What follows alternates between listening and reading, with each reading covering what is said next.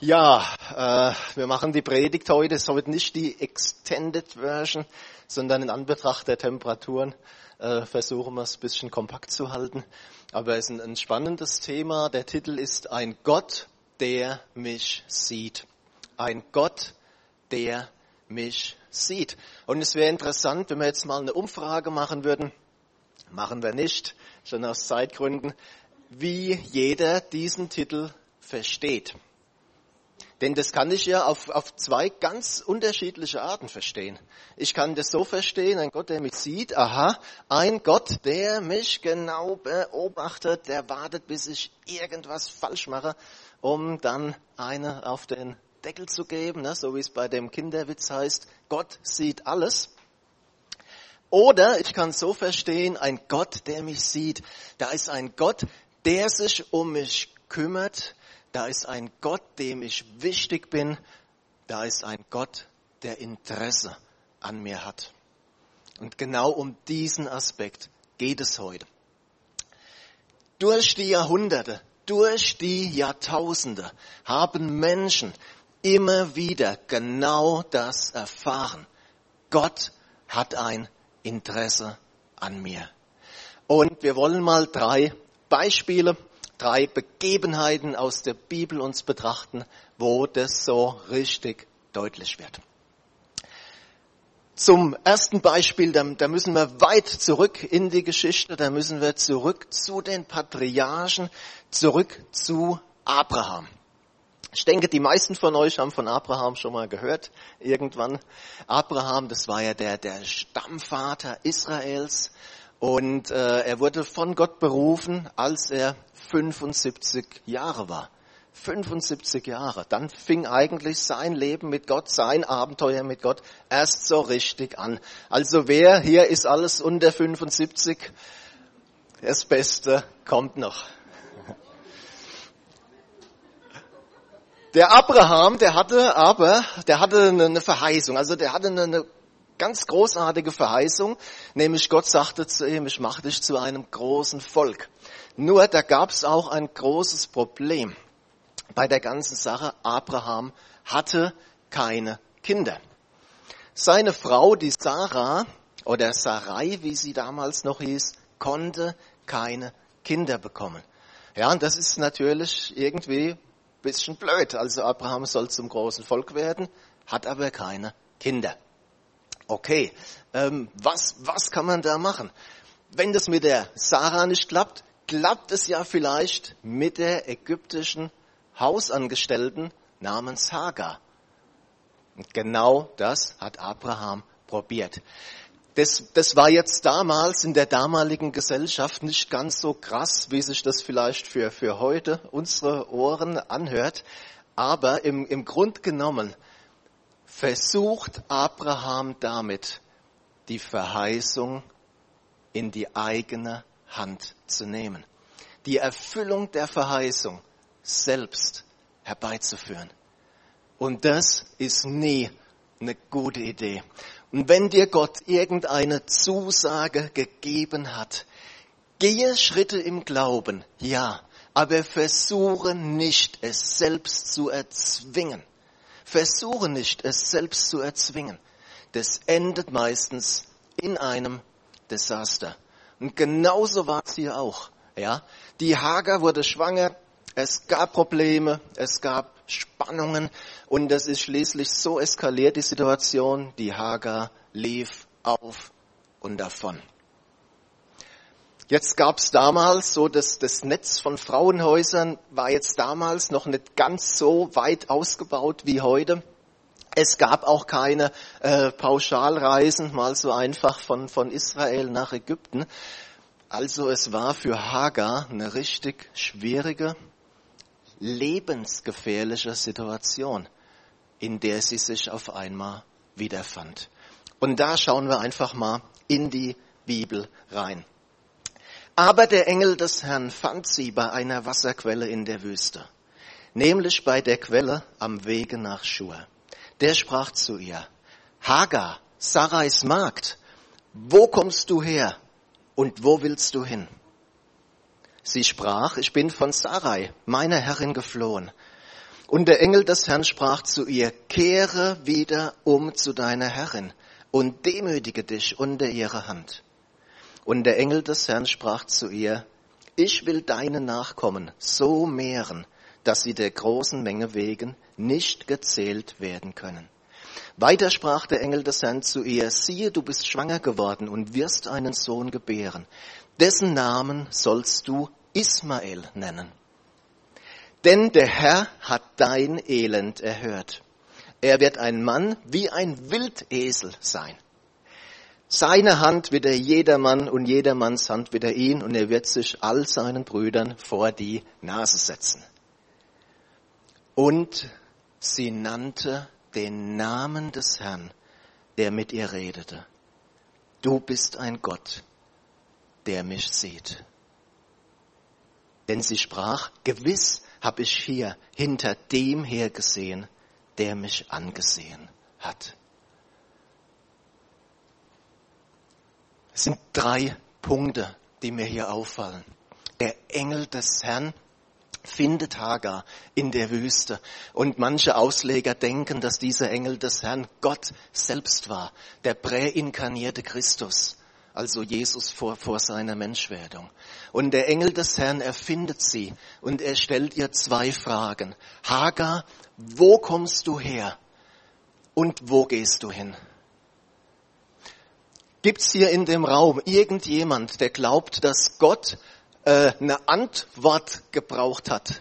Ja, dass Gott, äh, ach, da ist ja die Hagar, was macht die eigentlich hier? Nein, das ist die gleiche Art von Frage wie an Adam. Adam, wo bist du? Gott wollte, dass Hagar ihre Situation erkennt. Und Hagar macht etwas, und das glaube ich, können wir von ihr lernen. Sie versucht nicht ihr Handeln irgendwie zu rechtfertigen. Sie sagt nicht, die Sarah, das war eine miserable Arbeitgeberin, keine Sonntagszuschläge und nix. Nein, sie sagt einfach, ich bin vor Hagar, meine Herrin, davongelaufen. Punkt. Sie stellt sich ihrer Situation. Und ich glaube, manchmal führt Gott auch uns in Situationen hinein. Und auch wenn es schmerzlich ist, auch wenn es leidvoll ist, wir sollten uns dem stellen so wie es die Hager gemacht hat. Der Engel sagt dann zu ihr nicht, Hagar, geh mal eine Stunde in die Richtung und du wirst auf eine Karawane treffen und die bringen dich nach Ägypten und du wirst wieder heiraten.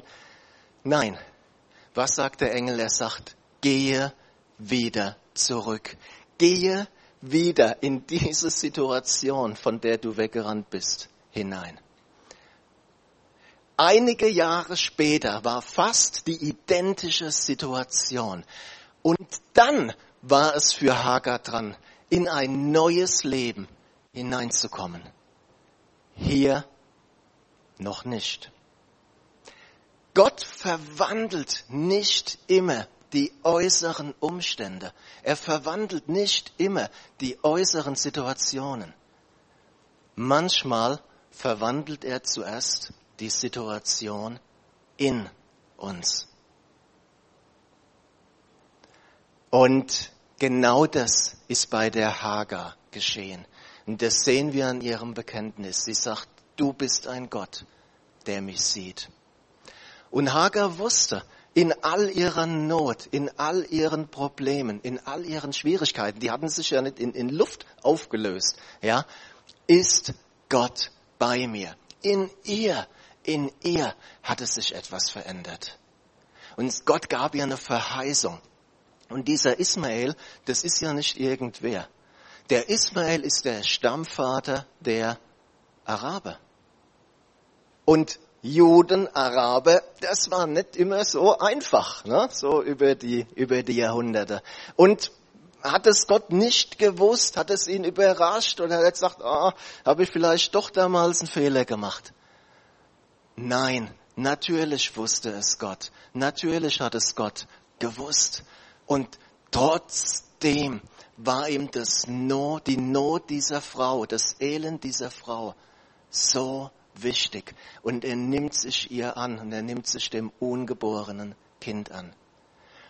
Und egal in welcher Situation du heute vielleicht bist, vielleicht geht's dir super, ha? sagst ich könnte von morgens bis abends tanzen. Das ist gut, dann mach das. Und vergess, vergess Gott nicht, ver, vergiss ihm nicht zu danken. Aber vielleicht bist du auch in einer Situation wie die Hager, wo du sagst, am liebsten würde ich wegrennen. Und so, so, je weiter, je besser. Dann denke daran, Gott sieht dich. Er kümmert sich um dich und er möchte eingreifen. Vielleicht nicht immer so, wie wir es wünschen, wie wir es erwarten. Aber er möchte dir begegnen, wie er in der Wüste einer Hagar begegnet ist. Das zweite Beispiel, die zweite Begebenheit, Einige Jahrhunderte später, Israel ist zu einem großen Volk geworden. Israel hat einen eigenen König, aber da gab es wieder ein Problem. Dieser König hat nach einem guten Beginn mehr und mehr Gott den Rücken zugekehrt. Er hat mehr und mehr Gott verlassen. Und schließlich muss Gott sagen, ich habe ihn verworfen. Und er gibt seinem Propheten Samuel den Auftrag, Samuel, salbe mir einen Mann zum neuen König. Und der Samuel, der wusste zwar, von welcher Familie dieser neue König sein sollte, er wusste aber nicht genau wer. Und die Familie, die hatten jetzt leider halt kein Einzelkind, die hatten acht, acht Söhne. Und Samuel geht dann hin und lässt sich alle Söhne präsentieren. Und dann schauen wir auch mal wieder in die Bibel rein. Als sie nun kamen, sah er den Eliab an und dachte, fürwahr, da steht vor dem Herrn sein Gesalbter. Aber der Herr sprach zu Samuel, sieh nicht an sein Aussehen und seinen hohen Wuchs. Ich habe ihn verworfen.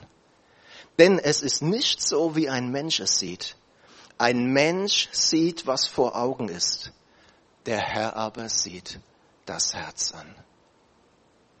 So ließ Isai seine sieben Söhne an Samuel vorübergehen, aber Samuel sprach zu Isai, der Herr hat keinen von ihnen erwählt. Und Samuel sprach zu Isai, sind das die Knaben alle? Er aber sprach, es ist noch übrig der Jüngste, und siehe, er hütet die Schafe. Da sprach Samuel zu Isai, sende hin und lass ihn holen, denn wir werden uns nicht niedersetzen, bis er hierher gekommen ist. Da sandte er hin und ließ ihn holen. Und das war David. Und er war bräunlich mit schönen Augen und von guter Gestalt. Und der Herr sprach, auf, salbe ihn, denn der ist's. Der Samuel, das war ein, ein großer Prophet Gottes, der von Kindheit an Gottes Reden hörte, Gottes Reden hören konnte. Und trotzdem hätte er hier fast einen fatalen Fehler gemacht. Er hat sich von Äußerlichkeiten beeindrucken lassen. Aber, und, und das ist ein unheimlich wichtiger Punkt, auch für, für, gerade für, für die, die, die prophetisch unterwegs sind, ja, wirklich offen zu sein für Gottes Korrektur. Und hier sagt Gott zu Samuel, Samuel, dein Eindruck ist falsch. Dieser Eindruck ist nicht von mir. Ja, und Samuel, Gott sei Dank, er war offen. Er war offen dafür. Und dann sagt Gott was Interessantes. Der Mensch sieht, was vor Augen ist. Gott aber sieht das Herz. Gott hat in David zu diesem Zeitpunkt schon etwas gesehen, das niemand in seiner Familie, noch nicht mal der eigene Vater gesehen hat. Und schau, du bist nicht abhängig davon, was Menschen in dir sehen. Du bist abhängig davon, was Gott in dir sieht. Und vielleicht geht es dir wie einem David. Du wirst übersehen. Ja, David, der, ich meine, der, der wurde noch nicht mal eingeladen zu der Party. Ja, der, der wurde noch nicht mal eingeladen. Verstehst du? Der Samuel muss bei seinem Vater nachfragen. äh, sind das wirklich alle Kinder? Ja, und er so, mh, ah, da, da, da gibt's doch noch einer. Was muss das eigentlich für den David, wir, wir lesen da so drüber hinweg, aber was muss das eigentlich für den David auch bedeutet haben? Ich meine, der hat es ja auch mitbekommen. Und es gibt die Auslegung, dass David unehelich geboren war und dass sich daher diese, diese Abneigung, diese Ablehnung erklärt. Ich weiß es nicht.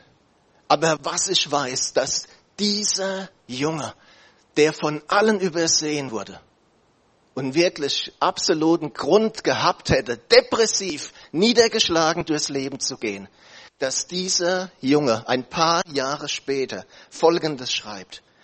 Schon als ich im Verborgenen Gestalt annahm, unsichtbar noch, kunstvoll gebildet im Leib meiner Mutter, da war ich dir dennoch nicht verborgen.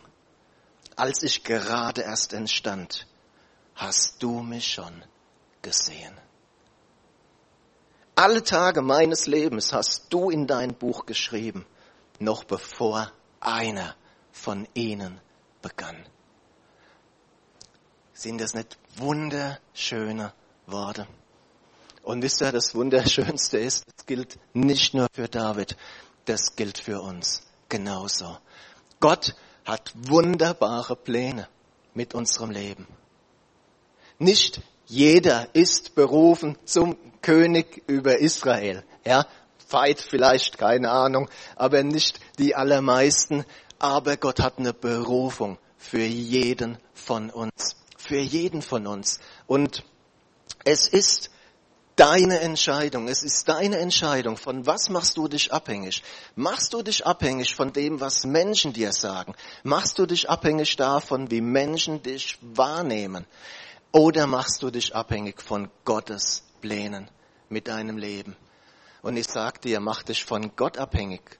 Glaube ihm, was er dir sagt und sieh dich mit seinen Augen. Und er hat wunderbare Pläne mit jedem von uns. Gott sieht uns und er sieht nicht nur die individuellen Situationen, er sieht unser ganzes Leben vom Anfang bis zum Ende. Und da sollten wir reinkommen, in, in seine, in seine Sicht.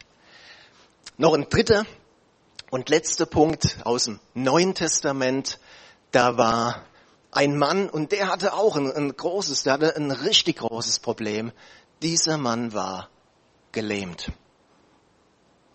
Aber er hatte noch was. Er hatte nicht nur ein Problem, er hatte ganz offensichtlich gute Freunde. Und damals so ganz nebenbei, wie sieht es mit uns aus? Haben wir gute Freunde? Haben wir Personen, wo wir mal hingehen können, sagen, hier, ich brauche mal deinen Rat ja, ohne dass es zwei Tage später die, die halbe Stadt weiß. Haben wir Personen, wo wir mal hingehen können, sagen, hier, heikle Sache, lass uns da mal zusammen beten. So wichtig. Und ich rede nicht von, von 4000 virtuellen Freunden auf Facebook oder sonst wo, sondern äh, das müssen nicht viele sein. Aber es müssen gute Freunde sein und, und äh, investiere in solche Freundschaften. Das kostet was, aber investiere investiere da rein. Okay, diese, diese vier Freunde, die haben mitbekommen, Jesus ist in der Stadt und sie haben sich gesagt, jetzt oder nie. Und sie nehmen den Gelähmten mit, bringen ihn zu Jesus, aber das Haus war wegen Überfüllung geschlossen.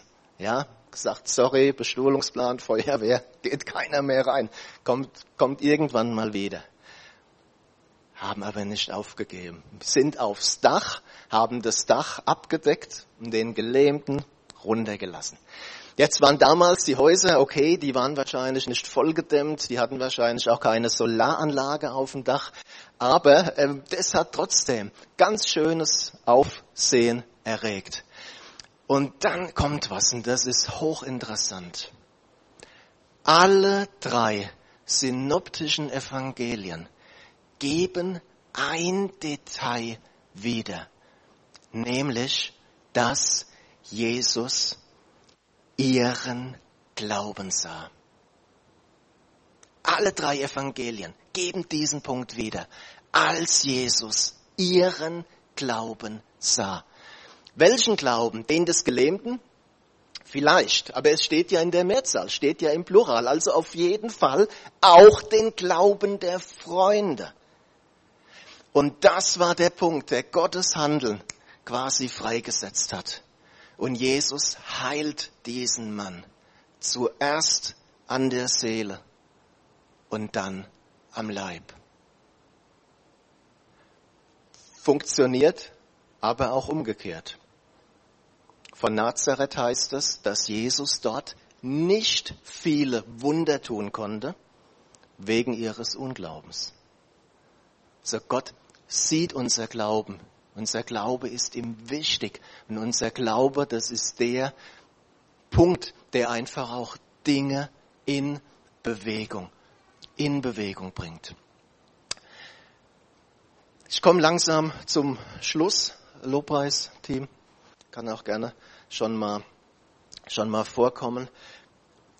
Egal in welcher Situation wir sind, Gott sieht es. Gott sieht es. Er möchte uns begegnen, wie er einer Hager begegnet ist. Und er wird, er wird eingreifen. Vielleicht nicht immer so, wie wir es uns, uns wünschen. Aber er wird eingreifen. Das dürfen wir absolut sicher wissen. Gott sieht aber auch nicht nur individuelle Lebenssituationen, er sieht unser ganzes Leben. Noch bevor wir geboren wurden, hat Gott uns schon gesehen. Und er hat eine Berufung mit uns, er hat wunderbare Pläne mit uns. Und weißt du, wer die einzige Person ist, die Gottes Pläne für dein Leben verhindern kann? Ist nicht der Teufel, sind auch nicht deine Eltern oder deine Lehrer oder dein Ehepartner oder dein Pastor. Die einzige Person, die Gottes Pläne für dein Leben verhindern kann, bist du selbst. Und lass das nicht zu. Lass das nicht zu. Sieh dich mit Gottes Augen und glaube ihm, was er über dich sagt. Und habe Glauben. Wirf dein Vertrauen nicht weg. Und du sagst vielleicht, ja, mein Glauben, der ist aber ziemlich klein. Jesus hat gesagt, wenn ihr Glauben habt, wie ein Senfkorn. Und ich weiß nicht, wer schon mal Gurken eingelegt hat. So Senfkörner, die sind wirklich ziemlich klein. Ja. Und diesen Glauben hat Gott grundsätzlich jedem geschenkt. Wirf dein Vertrauen, wirf dein Vertrauen nicht weg. Gott sieht es. Und es ehrt ihn und es setzt sein Handeln frei. Ich lade euch ein, aufzustehen nochmal. Ich möchte nochmal beten, beten mit uns.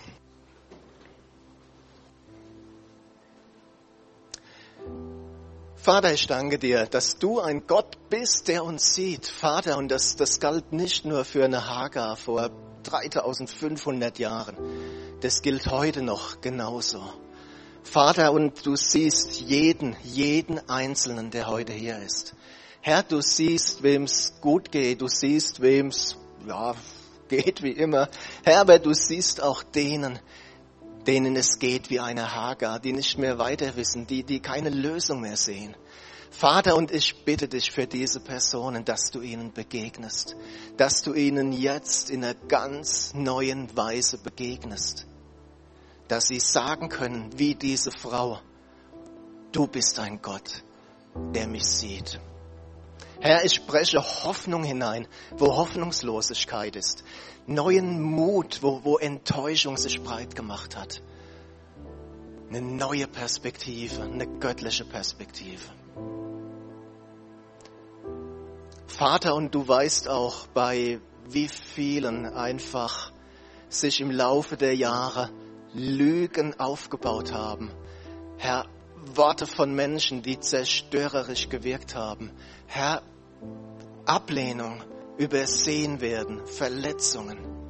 Jesus, und ich bitte dich, dass du jetzt wirklich kommst, dass du Heilung schenkst. Herr, dass du das Salböl der Heilung ausgießt, Herr jetzt in diesem Moment. Herr, dass dieser ganze Müll rausgeworfen wird, Herr, aus unserem Leben. Herr, dass wir einen Tausch machen.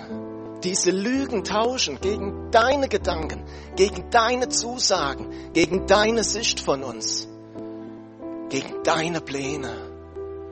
Jesus, und das bitte ich dich einfach, dass heute wirklich Durchbrüche geschehen. Und dass Menschen sagen können, so wie ein, ein David, egal was sie erlebt haben, ja, du hast mich wunderbar gemacht. Ja, du hast mich gesehen. Alle Tage. Sie waren schon aufgeschrieben in deinem Buch. Herr, und ich bitte dich auch für alle die, die denen es schwer geworden ist zu vertrauen. Herr, dass du ihnen neue Kraft schenkst. Herr, neue Kraft dass sie laufen, dass sie sich erheben wie Adler, dass sie neue Kraft bekommen, dass sie nicht müde werden. Jesus, stärke, stärke, mach die Hände wieder stark, stärke alle schlaffen Knie. Herr, schenk du neuen Glauben, neues Vertrauen. Jesus, und zeig uns, wo wir auch für andere glauben dürfen, so wie die Gelähmten diesen Freund zu dich gebracht haben. Herr, ich danke dir, dass du unseren Glauben siehst, dass er dich ehrt dass du handeln wirst. Herr, und so bitte ich dich einfach um eine neue Glaubensstärke, um ein neues Vertrauen in uns, das deine Zusagen ergreift und damit auch realisiert. Amen.